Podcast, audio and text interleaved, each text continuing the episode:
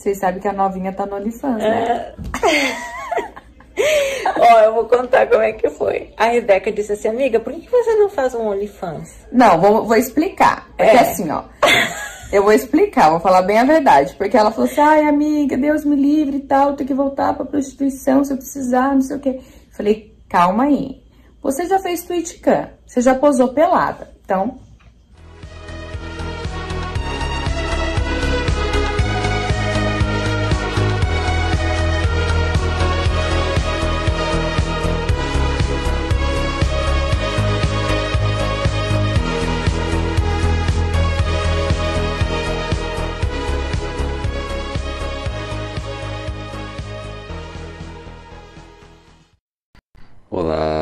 ouvinte, minha caro ouvinte, sejam bem-vindos a mais um Digo Lá Quando Eu Partir, seu podcast diário de autodesenvolvimento. Hoje, nosso podcast de número 124.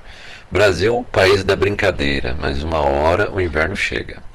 Lembrando você que nós temos o nosso site, o www.digaolá.net. Lá no nosso site, você tem acesso ao link do nosso podcast nas principais plataformas de distribuição de podcast. Você consegue ouvir todos os nossos podcasts, todas as nossas postagens diretamente pelo site, no seu celular, em segundo plano, ou até mesmo com a tela do celular desligada, sem precisar instalar nenhum aplicativo, bastando você acessar o www.digolá.net no seu celular. Você consegue ouvir nosso podcast com a tela desligada, economizando bateria do celular, caso você prefira. Você pode enviar lá do nosso site uma mensagem de áudio para nós, sem precisar se identificar, ou caso prefira, pode mandar um e-mail para nós através do digo lá quando eu partir, arroba gmail.com, tudo junto sem acento. Mande a sua história, faça a sua crítica, fale comigo. E também lá através do nosso site você pode fazer uma doação de qualquer valor e assim contribuir para que a gente continue com esse projeto. Em primeiro lugar, meu caro ouvinte, minha caro ouvinte, vocês que me ouvem, eh, eu queria pedir desculpas eh, no último áudio nos primeiros áudios tinha muito, né? Mas no último áudio estourou muito o som, né? O pessoal me avisou. Peço muito desculpas por isso, mas eu vou explicar o que acontece, né? Quando eu não estou lendo alguma coisa, quando eu- até quando eu tenho um roteiro, eu consigo separar aqui na tela do computador e consigo ir vendo o roteiro e vendo o equalizador da gravação. né? É muito importante para mim ver o equalizador pelo seguinte: ah, eu tenho um microfone muito potente, muito sensível, né? É, e nas primeiras gravações eu já percebi, nas primeiras gravações que eu não tirei do site, até porque as primeiras gravações, ah, até a gravação número 10 do nosso podcast, foram gravações da minha vida pessoal que nem que eu tivesse condições eu queria gravar de novo. Eu- eu- são, são temas muito sensíveis para mim que eu não queria gravar de novo. Eu acho que o impacto da primeira gravação ficou muito bom, porque conforme as coisas foram surgindo, a história foi surgindo na minha cabeça, eu fui gravando. Estava começando o podcast, mas está lá gravado, caso você te- esteja começando hoje no nosso podcast aqui. Você consegue ouvir os 10 primeiros podcasts. né? Depois tem outros que eu falei da minha vida, estão espalhados. No site e no YouTube estão separados por da minha vida pessoal. Né, lá no site está bem separado também. Você consegue ver eh, toda, toda a playlist sobre a minha vida pessoal e os primeiros podcasts todos foram sobre a minha vida pessoal. São os primeiros, inclusive, que não tem imagem de fundo, né? É só o, o equalizador no fundo. E aí eu, eu aprendi que eu, por conta da acessibilidade do podcast, daqui do, do microfone, eu preciso falar é, com uma certa distância e tem um limite do meu tom de voz. Eu tenho que falar normalmente, sem, não posso ultrapassar um certo limite. Tem uma distância que eu tenho que falar do microfone, tudo correto. E tem uma equalização que eu faço depois. Só que até a equalização não, é, não consegue é, consertar o áudio se eu falar muito alto, se eu me exceder um determinado tom, um determinado volume. E para eu acompanhar com, como é que está esse volume, eu preciso ficar olhando a equalização. É, é um, começa do tom verde, vai até o vermelho. Então, quando eu vejo que eu estou ultrapassando o limite, eu, eu começo a falar mais baixo, entendeu? Mas, às vezes, é, como no, no áudio passado eu estava lendo sobre. Aliás, foi um. Eu agradeço muito a, o feedback que eu estou recebendo, né? Estou é, querendo trazer alguns conteúdos bem focados mesmo, com bastante argumentos. É, no nosso último podcast eu li um resumo de uma pesquisa científica, pseudocientífica, né, de uma feminista da Inglaterra. Como tem várias pesquisas feministas hoje que são usadas para justificar a criação de leis, é, essa pesquisa da Inglaterra foi, é, com certeza vai ser justificada para conseguir mais verbas para as mulheres ingressarem é, em universidades, só que o problema que ela apresenta não tem relação nenhuma com a, com a, a, as causas do problema que ela dá, a solução que ela dá para o problema encontrado não tem relação nenhuma com o problema em si. Você vê simplesmente que a justificativa que ela dá para ter mais verbas, para mais mulheres irem, já são maioria nas universidades, mas querem que seja mais ainda, e não tem relação nenhuma com o objetivo que, em tese, ela estaria perseguindo, que é aumentar a taxa de fertilidade feminina. Não tem relação nenhuma uma coisa com a outra, a gente provou isso. Podcast, eu, Igor, qualquer pessoa, o Igor Pereira, né, que foi quem primeiro postou sobre isso, e que eu agradeço muito o conteúdo postado. É, mas você vê que é, hoje não importa mais dado científico, não importa mais é, correlação, é, com causa, né, não, não importa mais, o importante é pedir cada vez mais. É, importante é pedir. E, e, e, é um tema que realmente, e como eu estava lendo, eu não estava vendo equalização. E eu, no, da metade para o final do, do áudio, estourou várias vezes o som. Peço desculpas, eu sei que é desagradável ouvir o som dessa forma. E eu vou tentar dar um jeito de sempre eu conseguir ver a equalização, como eu estou vendo agora, para conseguir gravar num tom uh, que não, não estoure o som e que mesmo com a equalização fique um tom agradável para ouvir. Eu tenho que ter essa preocupação, a responsabilidade é minha e eu peço desculpa aos ouvintes que gostam de ouvir o conteúdo aqui que eu publico, é, dizendo que eu estou preocupado com isso a todo momento e, e, eu vou tentar me controlar mesmo quando eu me excedo, porque esses temas acabam é, é revoltante, né? A gente que se preocupa em ser justo nas nossas críticas, né? Ah, às vezes né, é, é tão é, é, é tão estapafúrdia a situação que nem uma, uma pesquisadora de uma das maiores universidades do mundo publicando conteúdos e, e ninguém questionando, publicando conteúdos sem pé nem cabeça só para justificar mais gastos de verba para uma coisa que não vai resolver o problema. Já é conhecido que não vai. E aí a, o, a, a solução dita para o problema não tem relação nenhuma com o problema. Né? Aliás, tem, tem relação com a causa do problema. Né? Então eu peço desculpas por esse estouro de som, é isso que eu queria só me justificar e eu vou tentar me controlar e hoje provavelmente se houver algum estouro de som vai ser em poucos, em poucos momentos porque eu estou aqui com, com o equalizador na minha frente, então eu estou vendo quando eu me acender o som eu consigo ver aqui o aviso em vermelho e, e volta a tonalidade normal do som. Né? Uh, o tema de hoje, né, digo lá número 124, Brasil, país da brincadeira, mais uma hora o inverno chega. É é uma conclusão assim é, eu vou fazer um resumo das últimas coisas que eu tô que eu vi né mesmo querendo ou não eu sempre gosto de dar esse starter né para nossa discussão para nossa conversa olha eu tento ter fé no Brasil eu tento ter fé de que um dia e eu, não acho mais agora muito menos de que a gente o nosso país é, eu enquanto ainda viver, vou ver esse país se desenvolvendo. E não é síndrome de vira-lata, não. Eu já fui muito idealizador, eu já sacrifiquei muito da minha vida pessoal. É, no começo da minha vida acadêmica, né, acreditando que eu poderia ajudar o país a ser um país melhor. Eu, eu sacrifiquei muitas oportunidades da minha vida acreditando no outro, acreditando no país. Eu ainda acredito no outro, mas eu acredito não no país como um todo. Eu acredito que grupos de pessoas, ah, assim como várias pessoas pregam, né, como no canal Casamento de Verdade, né, é, do YouTube, eu, eu esqueci o nome dele agora no momento, ele ele prega, até por conta da religiosidade dele, ele prega é, que grupos de famílias né, vão, vão acabar se unindo e fazer como se fosse não um Estado paralelo, mas pessoas que vão se proteger até mesmo do próprio Estado como a gente conhece. Uh, a maneira como as coisas estão acontecendo no, no Brasil, é, a gente começa a, ter dúvida mesmo, mesmo aquelas pessoas que não gostam da questão de, de ficar imaginando que a. É, que, que há um, um, grupo de pessoas que mandam no, no, país ou que objetivam que, que as coisas erradas aconteçam, mesmo que a gente não acredite nisso, né? Teoria da conspiração, lembrei o nome que eu queria dar. É, fica difícil acreditar que tanta gente se cala, tanta gente às vezes que tem poder de impedir as coisas que estão acontecendo, ou pelo menos minimizar, e, e nada fazem. Ah, o que, que aconteceu nos últimos dias? Né? Vou dar um panorama geral. É, provavelmente o ouvinte pode ter visto muitas das coisas que eu estou vendo. Né? Eu comecei o eu comecei o podcast hoje para quem está só ouvindo pelo áudio nos podcasts.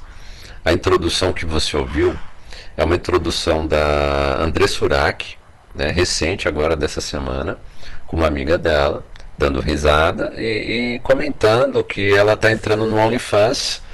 E a amiga comenta, né, que é, ela apresentou o OnlyFans para André Surak, porque, é, bom, ela não queria voltar para prostituição, segundo ela mesma falou, e ela já posou nua, já, já, já fez prostituição, então o que, que é vender fotos, né?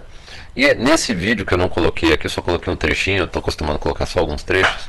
Ela comenta mais, mais pra frente no, no, no vídeo que ela colocou a, a, mensalidade mais alta no OnlyFans, que é 50 dólares, que deve dar algo em torno aí de 250 a 300 reais por mês.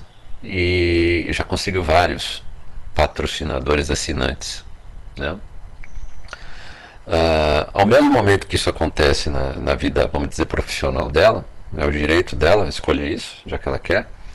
Uh, o marido dela ganhou essa semana na justiça o direito de guarda do, do filho, do, dos dois, é, e a obrigação dela de pagar pensão para o marido, que é uma coisa difícil de acontecer no Brasil, né? O marido conseguiu o direito à mulher de pensão, e, e a guarda do filho ele conseguiu dela. E ela, no mesmo momento, ela está rindo dando risada, querendo dinheiro, né, para sustentar provavelmente o padrão de vida que ela tem não quer perder, é, sem, sem ter que se submeter às regras sociais, à regra do marido, que aparentemente é uma pessoa seguida pela religiosidade, uma pessoa que está preocupada com a imagem familiar, né, pelo pouco que eu acompanhei.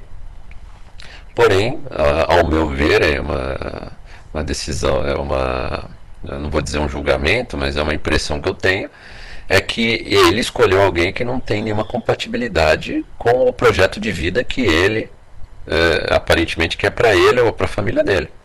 Né? E teve um filho com ela. Né? Uh, não estou dizendo que ela não mereça alguém ao lado dela. Eu acho que tem. É, hoje eu acho que o que mais tem na, na sociedade, tanto de homens quanto de mulheres, são pessoas que pensam igual a ela né, que postar foto nua é até pouco perto do, de outras coisas que tem, como a própria amiga da André Surak disse. Uh, o que me preocupa, e aí né, já saindo da questão de ju qualquer julgamento que eu possa fazer a ela, é a decisão dela tomar, ter a vida da maneira que, que ela quer. O problema que eu vejo, e é um dos objetivos do nosso podcast, é o, a tendência de homens de aceitarem é, mulheres nesse tipo de situação, ou algumas que, como no caso dela, houve um período da vida dela que ela disse que já tinha abandonado essa vida de prostituição, essa vida de sexualidade exacerbada. É, e foi nesse período que ele acreditou, né, teve o um filho, casou, e agora ela volta para essa vida, né, não de prostituição, mas de venda de fotos e da sexualidade. É, sem, sem imaginar talvez o, é, o impacto disso na vida do próprio filho, da família dela, né, da família que ela tinha, se é que isso é importante para ela, aparentemente, talvez, talvez, o que parece é que a, a vida financeira dela, o, manter o, o, status quo, a validação sexual dela, é mais importante do que é, o futuro do filho dela, o impacto disso no, na vida do filho dela ou até de uma família. Família hoje já não tem importância nenhuma para a grande maioria das mulheres e para alguns homens também. Eu digo alguns homens e a maioria das mulheres porque é uma grande diferença. Assim. Hoje eu vejo que aquela ilusão da, da Cinderela, vamos trocar por Cinderelo, é, a, são os homens que vivem. Né? Os homens são, claramente, e eu fui vítima disso como a maioria dos homens, e as mulheres às vezes não têm essa, essa percepção os homens hoje sofrem, já há alguns anos, né? Já que eu não sou tão jovem, eu já não sou tão jovem, então já há várias décadas. Eu, eu vou jogar para depois dos anos 60, 70, em que as mulheres, o feminismo cresceu muito aqui no Ocidente, no Brasil. Uh, o homem foi cada vez mais incutido essa questão da, da visão ideológica de família, né?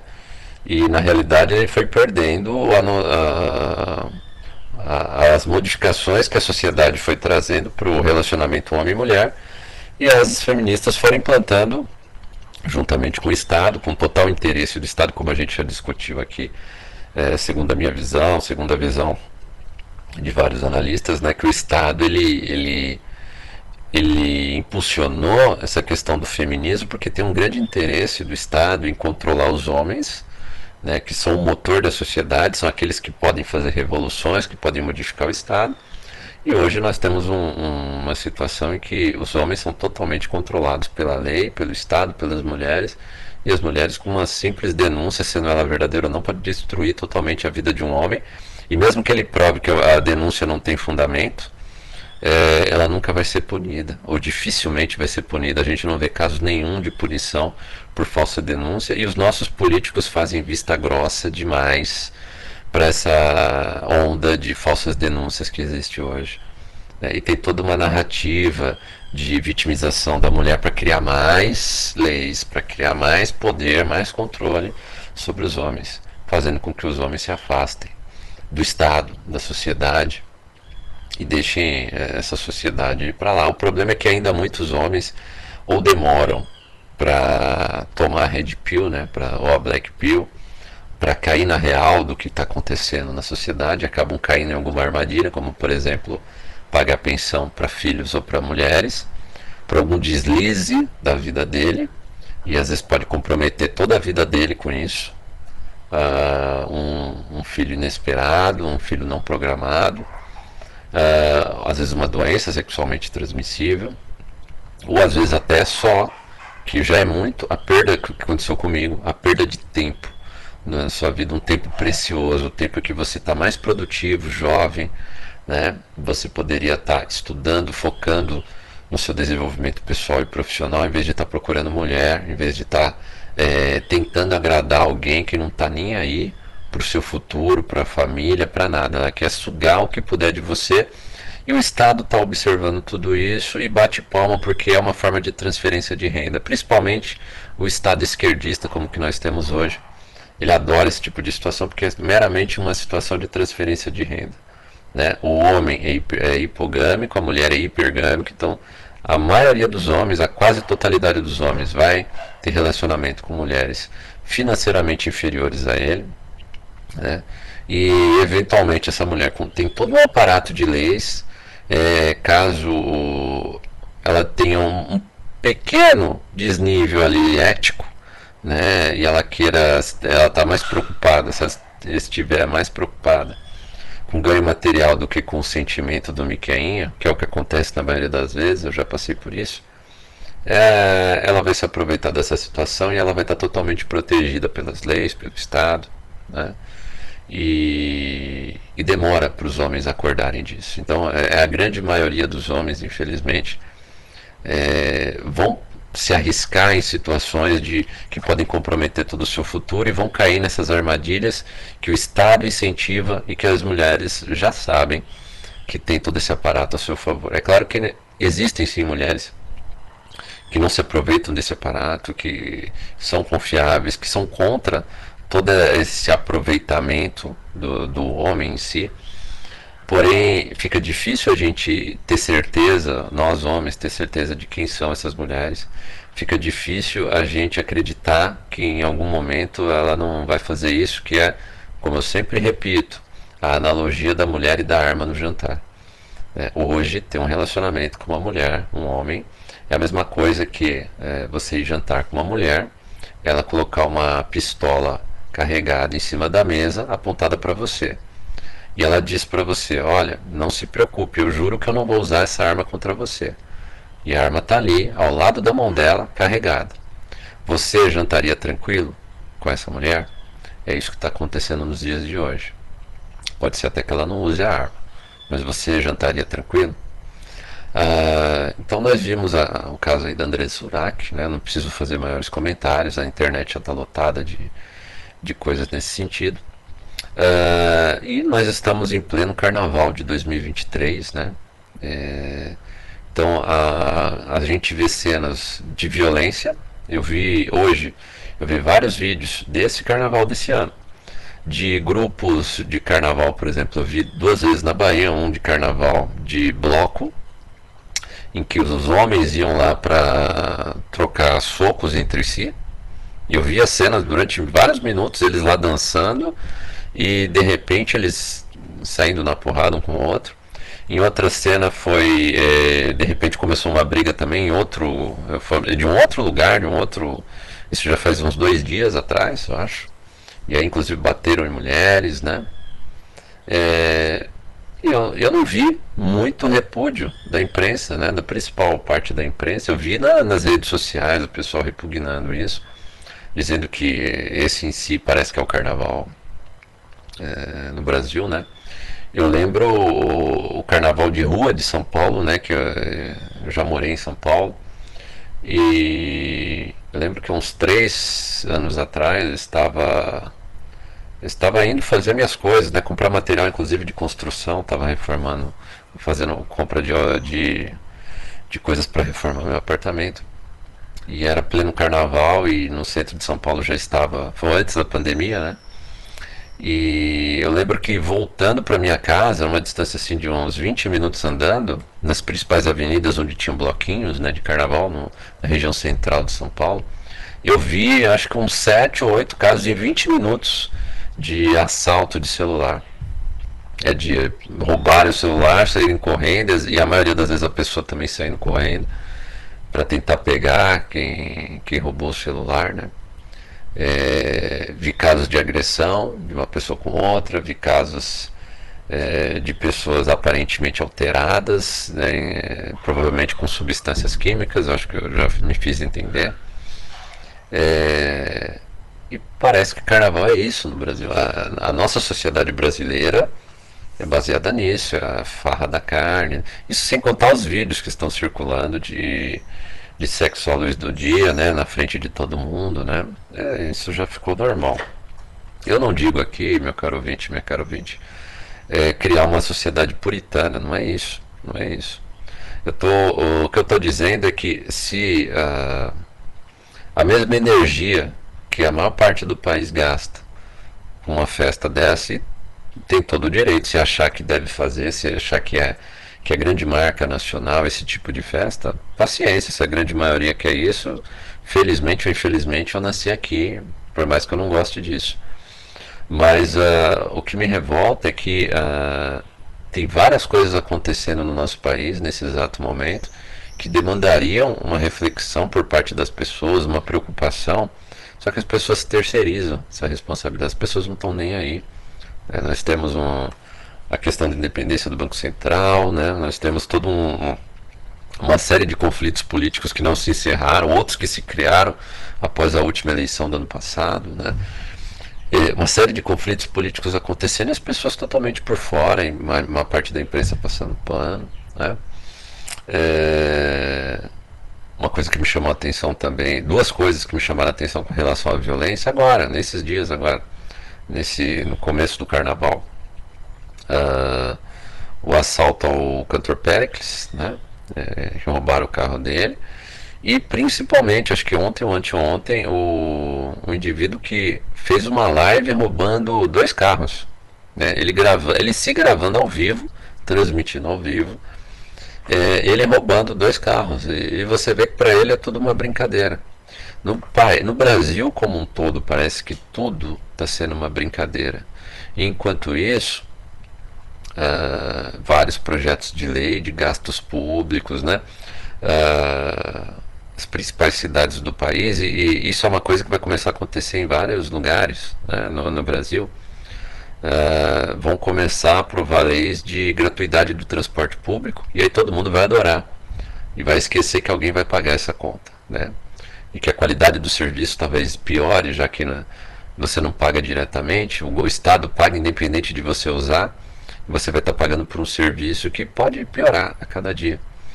Né? Você consegue ver também, nós vamos passar por uma reforma tributária que vai criar o um imposto de valor agregado, o um imposto sobre consumo, que vai ser um dos maiores do mundo, se não for o maior do mundo, 25% de carga tributária.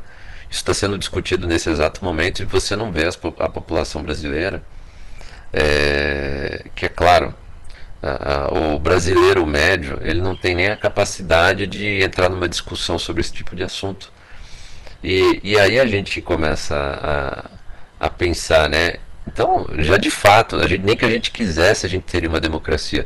Porque o brasileiro médio, a brasileira média, o brasileiro médio, está é, tá preocupado com outras coisas. Não tem nem a capacidade, caso ele quisesse, de conseguir discutir o que, que é gasto, controle de gasto público, por que, que a taxa de juros do Banco Central influencia a economia. A média dos brasileiros não tem capacidade para discutir isso. Né? Só que, no entanto, eles são sustentados por grande parte da sociedade é, que paga os impostos e tem a capacidade de discutir isso, mas fica de fora da, das decisões finais que afetam o Brasil inteiro. Né? Eu, você que provavelmente está me ouvindo, é, que foge dessa média da população, que tem uma certa capacidade, um senso crítico para discutir o país, para pensar é, em soluções para os problemas que nós temos, para pensar em, em, uma, em, em uma administração mais moderada do país, principalmente com relação a gasto público, mesmo que tenha uma certa justiça social, um certo gasto com com questões sociais, mas um, um certo controle público de gastos desnecessários, eh, nós estamos de fora de qualquer discussão política no país. Né? Até porque, tanto a esquerda quanto a direita, eu ouvi hoje é, um comentário do. Não foi do Constantino, né? foi, foi do, do Figueiredo.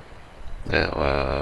Ele comentando que tanto a esquerda quanto a direita querem um ditador. É, um que é um ditador de direita, outro que é um ditador de esquerda. E todo mundo está pouco se lixando para realmente para um consenso de uma democracia em que todo mundo faça parte. Né? Eu sempre repito aqui, quando eu falo de democracia, o livro A Democracia na América de Alex de Tocqueville. Né? Eu estudei esse livro, eu fiz um curso de doutrinas políticas contemporâneas há muitos anos atrás no um curso do Instituto Legislativo Brasileiro, nem sei se ele com certeza esse instituto, esse instituto existe ainda, que é um órgão do Senado brasileiro. Uh, mas esse curso parece que não existe mais com o formato, com o, uh, o, tamanho que ele tinha na minha época. Na minha época era quase uma pós-graduação esse curso. Parece que ele foi dividido em módulos e, e, e ficou vários cursos curtos. Então eu recomendo você, caso você queira aprender mais do que é realmente a democracia ou se você não quiser não encontrar esse curso, esses cursos né, no Instituto Legislativo Brasileiro, ILB, que é do Senado Brasileiro, que é grátis, esses cursos pelo menos eram na minha época. É, leia o livro A Democracia da América, de Alex Tocqueville. Eu acho que deve ter gratuito na internet, né, já deve estar em domínio público. E a gente está muito longe de ser uma democracia. A gente não é, a gente é uma ditadura e não vejo perspectivas para o nosso país. Ah, como eu disse, com relação, por exemplo, aos homens, é, há uma vontade do Estado de controlar os homens e de fazer uma, uma séria distribuição de renda forçada dos homens, contando com ah, o instinto sexual dos homens. Né? Os homens são instigados a obedecer ah, cegamente às mulheres, a se apaixonar com aquele sonho de uma família. E aí, no momento que a mulher quiser, ela larga. Né? As mulheres cada dia mais claramente demonstram que não tem interesse nenhum em ter um relacionamento até o fim da vida, uma família mesmo instituída até o fim da vida. O casamento é, é pra, na visão da, de a grande maioria das mulheres que eu ouço falar, é, é para satisfazer a felicidade dela. A mulher não casa para ter uma família. A mulher casa para ser feliz. E o homem casa para se sacrificar por uma família, né? Só que, é, infelizmente, o homem tem essa inocência de acreditar é, no compromisso do casamento, em que ele, é claro, vai ter que se sacrificar, e ele sabe disso. Os homens que se arriscam a, a se casar hoje, Eles sabem que vão ter que se sacrificar por um casamento, só que a mulher não. A mulher entra para ser satisfeita no casamento e ela se acha no direito. No momento em que ela achar que não está mais feliz, ela parte para outra. Principalmente enquanto ela achar que ainda consegue atrair outros homens e consegue. E consegue porque tem muito homem carente. Né? E por que tem muito homem carente? Porque tudo aquilo que as feministas diziam que o Estado fazia com relação à mulher, vendo ela como inferior, vendendo um sonho de fantasia, de Cinderela tal, o que na realidade acontece com os homens hoje. Né? São os homens que têm o sonho, o falso sonho, de que vão encontrar felicidade no casamento, né? que vai encontrar uma mulher que vai ser fiel para ele para o resto da vida. Né? E na realidade, muitas vezes é, ele encontra alguém quando é quando ela não tem filho ainda. É uma mulher que é, assim que passar o primeiro ou segundo filho, é, se ela vê que é, ele tem condições de pagar uma bela pensão, ela vai abrir mão da, da relação, vai criar os filhos sozinha, sustentada pelo cara, e vai procurar outro, outro cara que, que, que ela ache mais bonito, ou que às vezes tenha mais dinheiro até para. Se ela achar que tem VSM alto, até mais dinheiro para ver se sustenta é, mais ainda os caprichos dela. Né? Ou se ele é o segundo, terceiro que já encontra uma mulher que já tem filhos, a maioria das vezes, ela agora, agora e, e isso é uma coisa bem recente, né? Recente entre termos, né? Já tem alguns anos, cada vez mais está acontecendo de que ela atrai é, não só mais para relacionamento, mas para conseguir às vezes até uma segunda pensão, ou às vezes uma pensão que ela não conseguiu do primeiro pai. Às vezes ela cometeu a burrice de fazer um filho com Zé Droguinha, que sumiu, e aí ela tem a oportunidade, com as leis que nós temos hoje no Brasil, de encontrar um Miquenha menino bom, jogar uma, uma denúncia de. Não é nem denúncia, né? Uma comprovação de união estável, ou. E ou, né? E ou, porque é, uma inclui a outra. Uma, uma paternidade socioafetiva.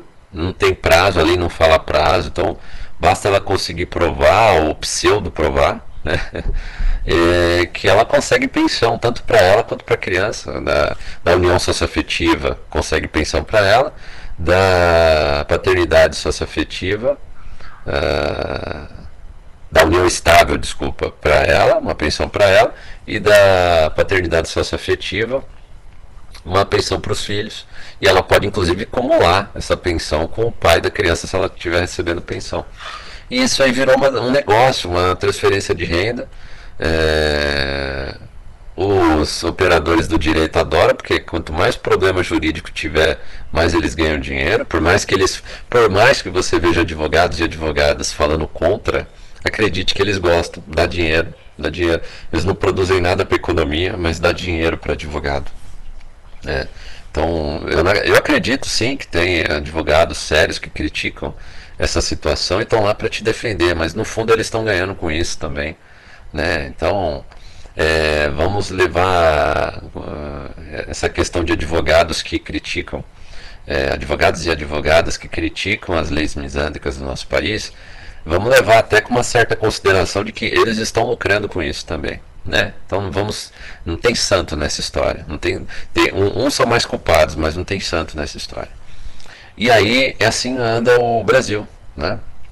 É, é um país que está cheio de problemas, mas está em festa. Né? O Brasil tem festa, né? Tá todo mundo é, comemorando, né? Na minha cidade mesmo, cheio de problemas.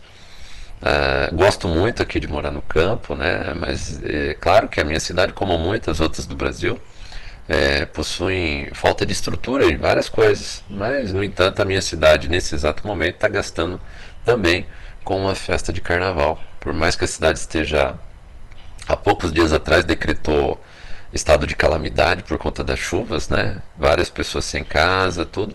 Mas a, a cidade resolveu fazer um, um carnaval e festas, né?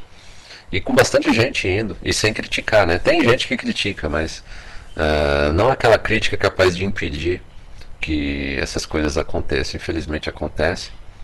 E, e não acontece nada de, de mudar a visão da, a visão dos políticos, né? Não faz a, a população não, não se empenha.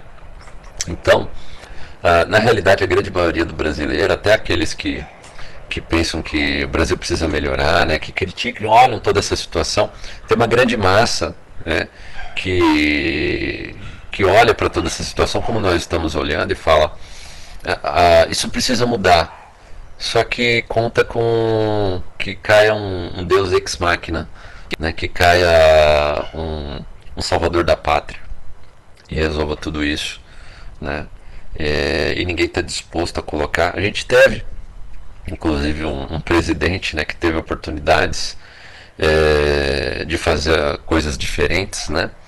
de, de não deixar determinadas coisas aconte, acontecerem. Porém, a, a, decisão final dele foi ir para outro país, passar férias, e está lá até hoje. É, e, e ele, nos seus discursos inflamados, né, inflamou muita gente. Né, ele tem até uma certa responsabilidade no quanto ele, ele plantou sonhos na visão de muita gente, sonhos de um país melhor, sonhos de um país no mínimo, no mínimo, em que a, a voz de, de uma parcela da população iria ser ouvida com relação de esse não é um país que nós queremos.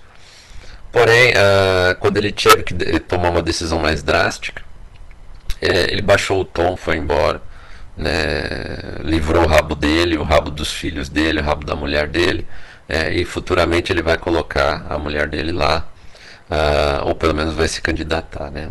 Aqui no Brasil, uh, só para a gente ver a perspectiva, você que é Mital também, segue a filosofia Mital, homem seguindo o seu próprio caminho, olha a perspectiva que nós. Olha o que está se avizinhando assim na, no cenário político brasileiro hoje. Nós temos Michele Bolsonaro, Janja e Tebet. Né? As três, quase certeza, três futuras candidatas a presidente. Né? E eu, eu, tenho quase certeza que se elas fossem, forem as candidatas, uma das três vai ser presidente do país. Com relação às leis misândricas, você acha que vai mudar alguma coisa? Uh, pelo menos tentar equalizar essa diferença que tem hoje com relação ao, ao, aos homens, né? a quantidade de leis beneficiando e, e algumas prejudicando os homens e outras beneficiando as mulheres. Uh, você acha que vai ter uma equalização, uma justiça um pouco maior com relação aos homens? Você acha que vai mudar ou vai piorar? Né? Você acha que, uh, você ouvinte, você acha que toda essa, uh, essa forma de levar a política, né? É, colocando temas que não, não têm importância nenhuma para a sociedade, acima de outros temas que vão afetar diretamente o bolso de quem sustenta o país, porque é cada vez uma minoria que, que sustenta o país. Daqui a pouco vai faltar bolo para cortar para todo mundo, né? É como o, o Delfim Neto uma vez falou, né? Adianta você se preocupar em ficar cortando o bolo em fatias para dar para todo mundo, se o bolo vai ficar cada vez menor. É, alguém vai ter que produzir esse bolo. Ah, eu recomendo o ouvinte para entender do que, que eu estou falando. Talvez eu até um dia eu faço um resumo aqui, é bem provável que eu faça, do livro A Revolta de Atlas. Né? É um livro muito, muito discutido pela direita americana, é, é, que fala da, de quem sustenta o país, de quem faz a, as coisas acontecerem, quem faz a economia crescer. É, abrir mão. Abrir mão. Uh, olha a situação atual. Você, como eu, você que paga uma alta carga de impostos, trabalha, sustenta o país e está vendo você ser excluído cada vez mais uh, das decisões políticas do país, você está vendo cada vez mais o que está acontecendo no país acontecer totalmente diverso do que você acha e, e sente que seria o correto para a gente ter um país crescendo, para a gente ter, por exemplo, eu digo com relação a, por exemplo, a taxa de fertilidade né, da, da população. Toda essa questão de incentivo a leis misândricas está afastando os homens das mulheres. E assim, eu poderia não me preocupar com isso, mas isso vai afetar todo mundo com relação à aposentadoria. Né? Isso vai afetar a, a, a falta de população economicamente ativa, vai afetar todo mundo, querendo ou não. Né? uh, a violência, a, a, o enorme número de mães solteiras, né? É indubitável. Todas as pesquisas eh, feitas no, no Ocidente, nos Estados Unidos, no Brasil, provam que a, a grande maioria de criminosos homens são compostos por filhos de mães solteiras. Né? Mães que. filhos que não conheceram os pais, inclusive. A grande maioria. Né? Em, cresceram em lares desestabilizados, lares desestruturados. Não é o que a gente está criando no Brasil, um futuro de violência cada vez mais. Eu citei o caso do cantor Pericles assaltado, eu citei o caso do moleque que é, fez uma live roubando dois carros, um depois do outro, né? E vai aumentar cada vez mais, vai afetar todo mundo, querendo ou não, né? Agora, a população não está preocupada com isso, está preocupada com o carnaval, está preocupada em fazer sexo no meio da rua, né? não está preocupado nem sequer com, doença, com as doenças sexualmente transmissíveis. Né? Uh, os homens ainda no Brasil não estão preocupados com as leis misândricas. Você vê é, eu já até cansei de discutir, principalmente com a, até é, com gente de esquerda eu não discuto, mas eu, eu preciso me podar, eu não estou mais nem discutindo com, com muitos conservadores de direita que defendem as leis misândricas, né? O, o canal do Alessandro, vulgo Negão, né? É, que, que eu acompanho muito, né? Eu cheguei a mandar algumas mensagens para ele, ele ele tratando, por exemplo, quem segue a filosofia mital, que critica as leis misândricas, como alienado, como feminista de calça. Né? O pessoal não tem a noção de que nós estamos aqui, não é criticando as mulheres em si por existir, como é, publicam livros né, de morte aos homens, né? É, a gente já colocou aqui até a, a Natália Arcuri dizendo né, que os homens morrem mais cedo que bom. Né? Coloquei aqui já na introdução de alguns falas misândricas né, que tem, que é muito comum. É, mas nós não fazemos isso aqui, pelo menos os, os verdadeiros mitaus, né, nós aqui no Digolá, a gente não faz isso. Né? A gente quer criticar, como eu critiquei, no, e a linha que eu quero seguir, né, criticar por exemplo, pesquisas científicas que não têm pé nem cabeça, mas querem justificar mais gastos para o feminismo. Né? Feministas travestidas de cientistas, né? que não, não têm a capacidade de colocar um nexo causal numa pesquisa científica, mas chegam lá, colocam qualquer conclusão e depois vai lá o universo do UOL e publica, olha, pesquisa científica comprova que, aí você vai ler não comprova porcaria nenhuma. E ninguém tá nem aí para isso. Só quer, só quer, só, a pessoa só quer usar o título da matéria de que a, a pesquisa chegou em tal conclusão e não quer nem ler como é que chegaram naquela conclusão tirada da bunda, entendeu? E esse é o país que a gente vive. Eu queria ser mais otimista, meu caro 20, meu caro 20. Eu queria ser mais otimista. Mas uma hora, uma hora o inverno vai chegar. Está chegando, né? E o meu papel como aceleracionista, e eu sigo essa filosofia também, é que aconteça o mais rápido possível. Né? É não tentar impedir, até porque a gente não tem força nenhuma para impedir, então a gente, se a gente puder incentivar para acelerar, que se acelere logo, que se implante logo a linguagem neutra. Né?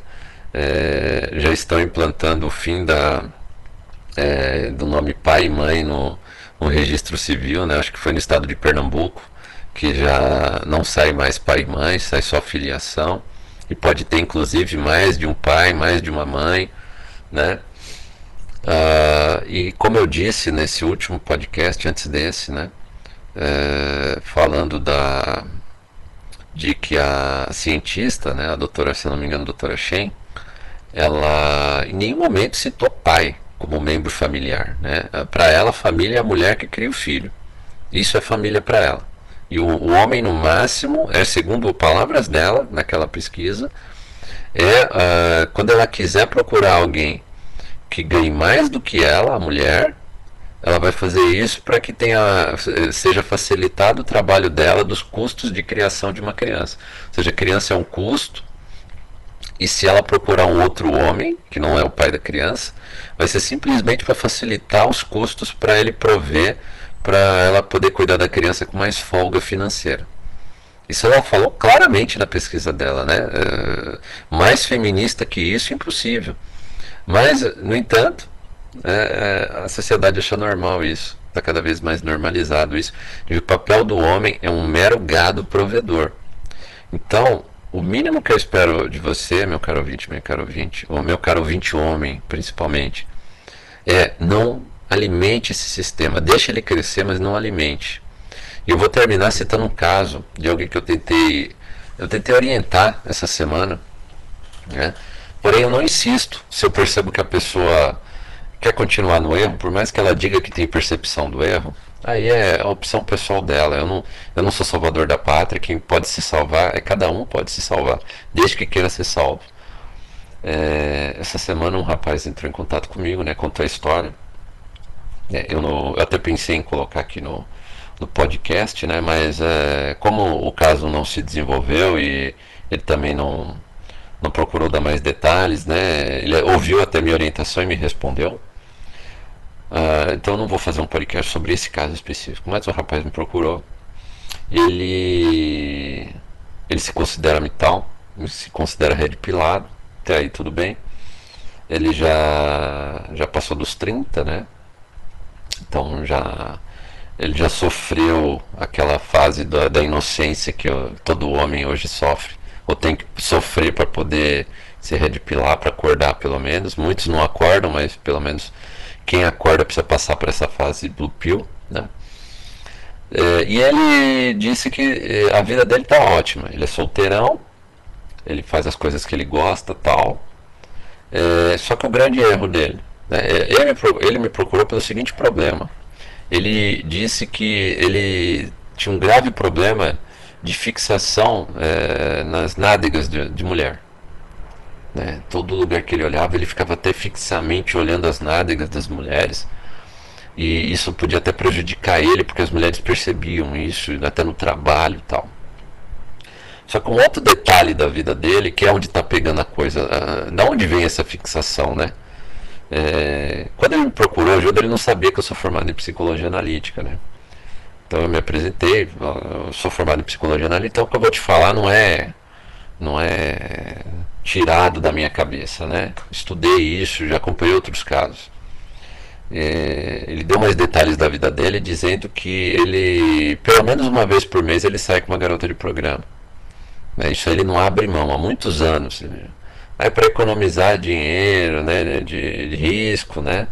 Eu tenho que fazer sexo, aliviar minha tensão sexual. E aí que é o problema. É aí que está o problema. Né? A gente não deixa de ser um animal é, controlado por instintos. E quando você sai com uma garota de programa, você está alimentando esses instintos em você.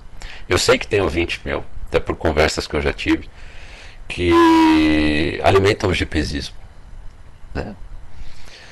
Eu acho que a, a, a filosofia toda, do, toda inteira do que está acontecendo não entrou na cabeça da pessoa. Ela, ela, compra parte do discurso dessa questão da filosofia mital, não é à toa que é uma filosofia, mas ela não percebe que ela ainda faz parte da engrenagem Blue Pill. Né? Quando você procura uma GP, em primeiro lugar você está alimentando o sistema. Tudo bem, você vai dizer, então faz sentido a questão do aceleracionismo. Você está acelerando a coisa, tá. Só que você está alimentando exatamente é, é, essa, esse empoderamento sexual da mulher, em primeiro lugar. Segundo, que exatamente por você estar tá alimentando essa questão sexual em você, você está escravo do sistema. Você não larga sua escravidão do sistema sexual que controla todos nós homens. Né? Você vai depender de mulher, você vai depender sexualmente de mulher, você vai estar em, o seu pensamento e desejo vai estar enraizado na mulher, você não vai conseguir, enquanto você é, for dominado pelo sexo, você não vai conseguir focar sua atenção 100%, a, a melhor parte da sua atenção em coisas produtivas para você, em coisas que vão realmente fazer o seu desenvolvimento pessoal.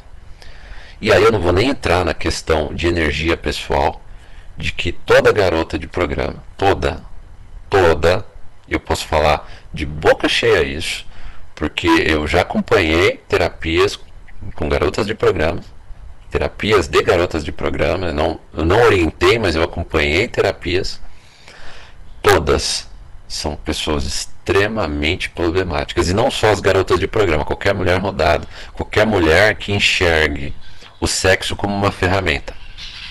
Seja uma ferramenta para ganhar dinheiro, seja uma ferramenta para controlar homens, seja uma ferramenta para conquistar objetivos pessoais na vida. Toda mulher que enxerga o sexo como uma ferramenta, ela é problemática. Ela é a famosa, que eu já disse aqui o nome, a sequelada.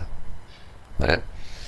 Por mais que a, a mulher ache que ela controla o homem, controla a situação através do sexo, ela está alimentando um monstro dentro dela. Esse instinto, esse desejo é, de controlar, não é o do sexo, é o desejo de controlar através do sexo, de conseguir objetivos através do sexo.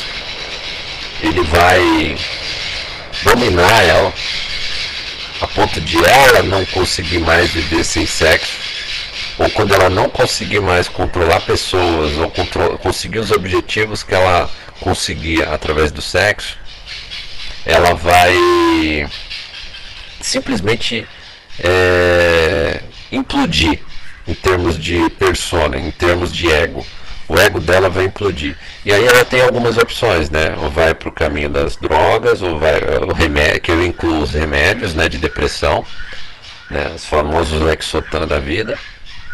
Ou ela vai partir para perversão total, que descobri recentemente foi o caminho que a minha ex que me deu um golpe foi para o Rio Grande do Norte, a única ex minha que me deu um golpe de verdade mesmo, que eu devia ter inclusive denunciado na polícia é, estelionato emocional, né? Ela comprou, reformou a casa toda às minhas custas, assim que terminou, ela meteu o pé na minha bunda com parte do meu dinheiro e foi pro Rio Grande do Norte ainda por cima. Descobri que ela tá na, nessa vida de perversão total. Agora. É, ou ela vai entrar em depressão e, e vai se aniquilar como pessoa, né? E, e todas as coisas que que, que ela pode fazer a partir disso, talvez às, às vezes até é, excesso de cuidados com, por exemplo, as acumuladoras de animais, né? Aquelas que querem cuidar de todos os gatos e cachorros perdidos na rua, a gente conhece vários casos assim, eu mesmo conheço. Né? Ou, vai procurar desesperadamente um Miqueinha menino bom, só que ela não vai estar curada. Ela vai ela vai se mostrar a melhor pessoa do mundo até conquistar esse Micainha, mas logo logo ela vai ser insuficiente para ela. Ela vai fazer da vida dele um inferno ou vai pular dele para um outro se ela achar que merece. Mas mesmo que ela fique com esse Micainha, vai fazer da vida dele um inferno, porque ela vai querer ser é, é, apreciada, ela vai querer que ele faça ela feliz, custe o que custar. Se não fizer isso, é, isso é, um, é, não aceite menos que isso, né? Aquele famoso não aceite menos que isso. Ela não está procurando um relacionamento para formar família. E eu estou falando isso, meu caro ouvinte, imaginando que você, assim como eu imaginei esse rapaz, esteja procurando realmente um objetivo final da sua vida, um objetivo justo, ético, moral. Não estou nem falando de questões religiosas, né? Quando eu falei esse conselho para o rapaz, que ele precisava, em primeiro lugar, acabar com o GPzismo na vida dele e procurar alguma coisa que preenchesse ele realmente, ele falou: Olha, eu já estou há tanto tempo uh, é, aliviando a minha atenção sexual com garotas de programa que eu já tentei e não consegui. Né? E eu já estou com uma idade que eu sei que eu não vou conseguir mais, e, e se eu tentar, eu vou acabar caindo na armadilha de alguma mulher pela minha carência eu me cuido, tudo, eu sou forte de academia, tudo, então provavelmente se alguma mulher que não for GP, se eu não tiver atrás de uma GP de tempos em tempos, né, pelo menos uma vez por mês, e eu não me aliviar, qualquer uma que me procurar eu vou aceitar, eu não vou negar, e aí eu posso cair num problema. Eu falei, ah, então você, sinto muito, não tenho que te ajudar. Você vai continuar dependendo de mulheres e mais. Você está achando que só de uma vez por mês você ir para uma GP, isso te, te alivia, eu te digo com toda certeza que daqui a algum tempo só a GP não vai ser suficiente. Você vai ter as GPs, as garotas de programa, e eventualmente, se alguma Renatinha aparecer na sua vida para te dar um golpe, você vai cair também. Você se apaixonar por uma Renatinha aí que for te dar um golpe, você não vai enxergar tudo de errado que ela está fazendo. Né?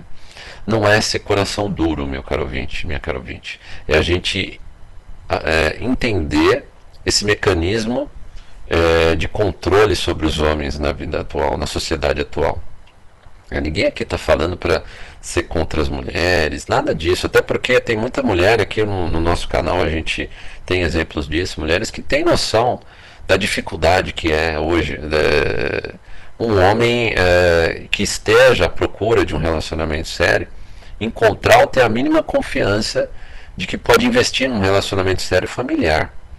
Né? Você não tem mais garantia nenhuma, nem jurídica, nem do Estado. O Estado ele dá todas as armas para que se a mulher que está do seu lado mude de opinião e queira te ferrar, né, queira pular para outro galho, ela vai fazer isso impunemente, ainda vai te ferrar ainda. Vai fazer você pagar pensão, vai, ter a guarda do filho, vai fazer da sua vida o um inferno, vai ter outro homem na vida dela, ela vai fazer de um inferno da sua vida para você não ter outro. Né? Eu conheço vários casos assim. Né? Isso tudo está acontecendo na cara da sociedade e você não vê ninguém falando para consertar esses problemas. Quando a gente acumula problemas demais numa sociedade, eu falo isso com conhecimento de causa. Quem uh, quiser saber mais sobre esse esse espírito da época, esse como é que era o nome que o Jung dava? Zeitgeist. É um nome alemão que não existe em português. Zeitgeist é traduzido como espírito de uma época. E ele falou muito do Zeitgeist pré-Segunda Guerra Mundial. O Jung ele, ele lutou na Primeira Guerra Mundial, né? ele era médico, na Segunda Guerra também. Só que nessa, nesse intervalo, é, antes da Segunda Guerra Mundial, ele vinha falando desse inconsciente coletivo. Aliás, ele foi o primeiro a criar o termo inconsciente coletivo, falando dos problemas que a sociedade estava criando e estava jogando para debaixo do tapete. E é isso que está acontecendo na nossa sociedade. A sociedade está massacrando os homens. A nossa sociedade ela está humilhando os homens, fazendo eles de gado provedor, de escravos da sociedade hoje. E nós ainda temos que ficar calados ainda. Em breve vão calar todo mundo. Até, até o meu canal provavelmente vai ser calado. Né? É, nem sequer falar a gente vai poder falar, mas todo mundo está vendo. Né? Eu, você, homem de valor, mulheres de valor, estamos vendo isso acontecer com a nossa sociedade. E se a gente falar alguma coisa, a gente é alienado, a gente é. é nós somos os errados. Né? Então, uh, o que a gente tem que ter noção é de que o inverno vai chegar. Assim como Jung falou do Zeitgeist, e às vésperas da Segunda Guerra ele já estava prevendo que ia ter uma guerra mundial, a gente pode prever que algo que não vai ser bom vai surgir de tudo isso. Né? Não, o inverno vai chegar. Uma hora o inverno vai chegar. Eu não estou falando do inverno, das mulheres não conseguirem relacionamento. Não, não estou falando disso.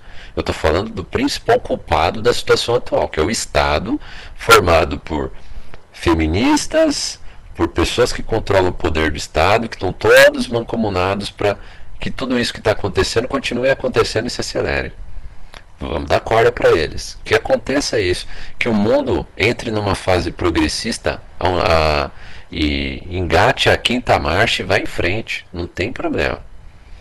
O que eu digo é: se prepare para o inverno chegar o mundo está caindo a taxa de fertilidade, como países do Brasil, a Previdência vai quebrar, a não sei que aconteça uma solução mágica, a Previdência do Brasil vai quebrar, é, os, as, as altas taxas de impostos que em breve todos nós vamos estar pagando não são sustentáveis economicamente. Né? Os gastos públicos cada vez mais com políticas para as mulheres e leis misândricas para os homens né? É, só vão fazer os homens se afastarem das mulheres cada vez mais, ou os que não se afastarem vão ser escravos do sistema, vão ficar pagando pensão anos e anos, e eu não estou falando só de quem fizer filho, hoje já é uma realidade.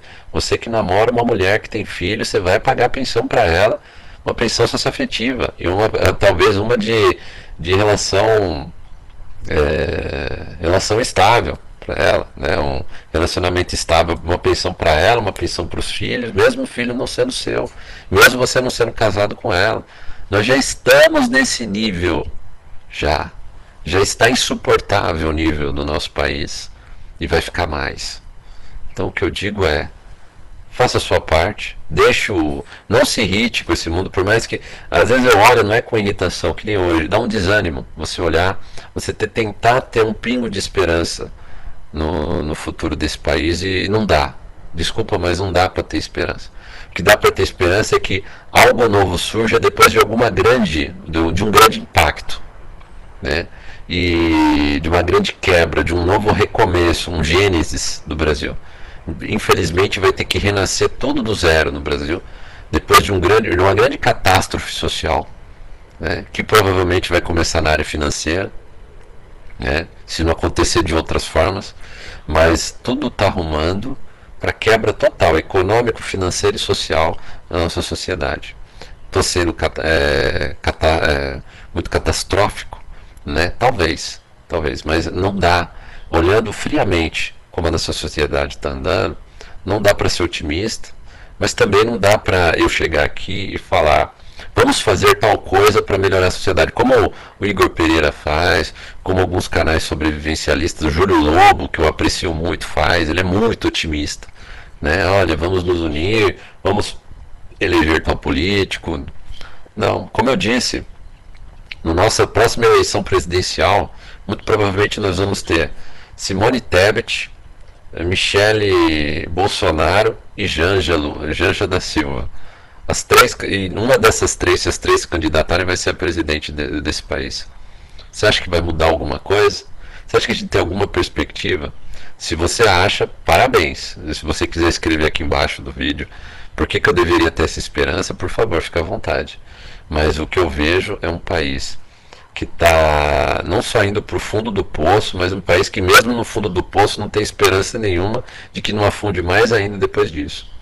E para nós homens, o nosso papel é viver a sua vida com um objetivo maior do que esse que a sociedade, esse patriotismo falso que o Brasil tem.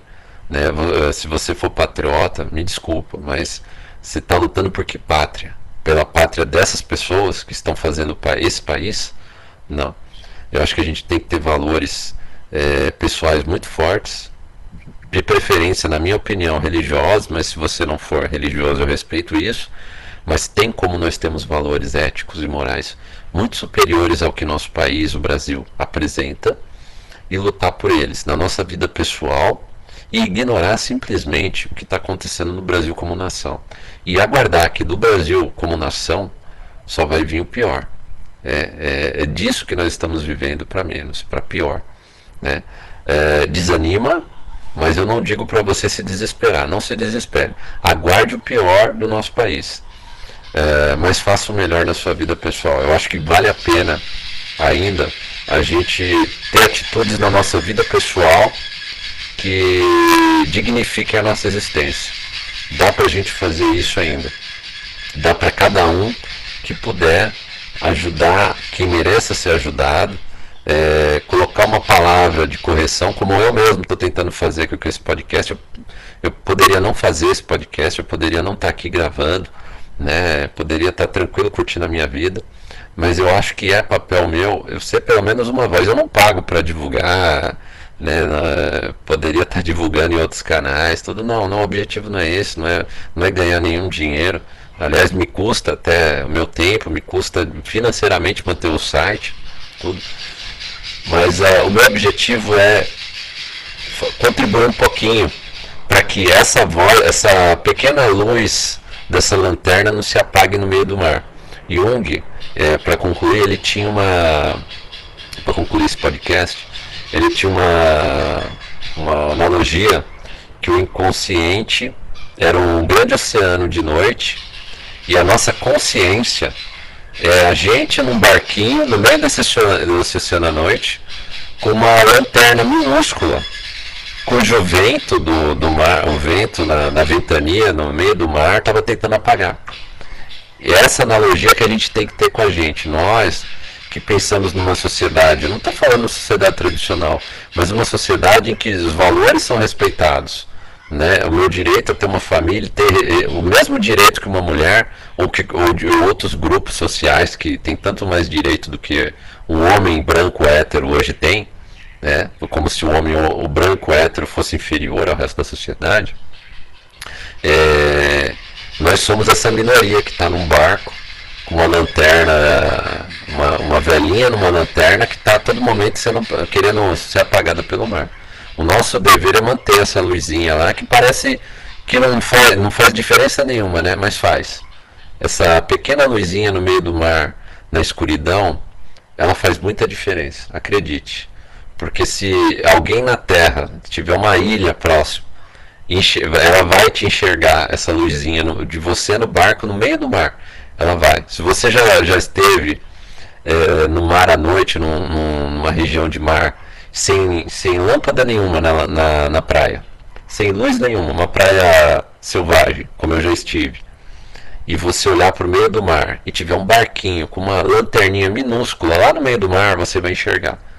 Então acho que é nosso papel manter essa lanterninha acesa como um, um meio de esperança de que é, depois de muita turbulência algo vai surgir, mas infelizmente vai ter que vir algo muito radical para mudar essa sociedade para melhor. Se é que vai mudar para melhor. Mas a gente, pelo menos, pode fazer o nosso papel na nossa vida individual, uma diferença na vida das pessoas que nós temos contato. Pelo menos da vida que nós das pessoas que nós temos contato e que merecem uh, essa nossa consideração. Tem isso também, que pessoas que mereçam essa nossa consideração. Meu caro ouvinte, minha caro ouvinte, obrigado por me ter me ouvido. Eu espero que não tenha estourado o som. Provavelmente pelo que eu vi aqui pelo, pelo gráfico, um ou outro momento eu posso ter estourado o som, mas eu, eu me controlei mais, né? Eu estou enxergando aqui o, é, o gráfico aqui do som. E agradeço muito a sua paciência por me ouvir nessa né? mais de uma hora de podcast. E até a nossa próxima gravação. Um grande abraço e bom feriado para você.